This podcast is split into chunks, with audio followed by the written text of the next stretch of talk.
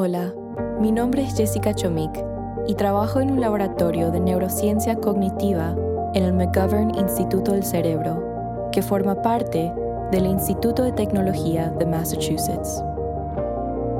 Este podcast fue creado con la intención de traer información gratuita a una audiencia de habla hispana, quienes son subrepresentadas, pero constituyen una gran parte de la población.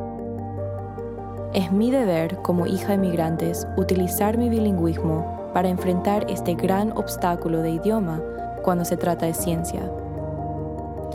A través de estos episodios espero brindarle a mi audiencia una mejor comprensión de lo que es la neurociencia y resumir experimentos importantes en el campo de manera digerible.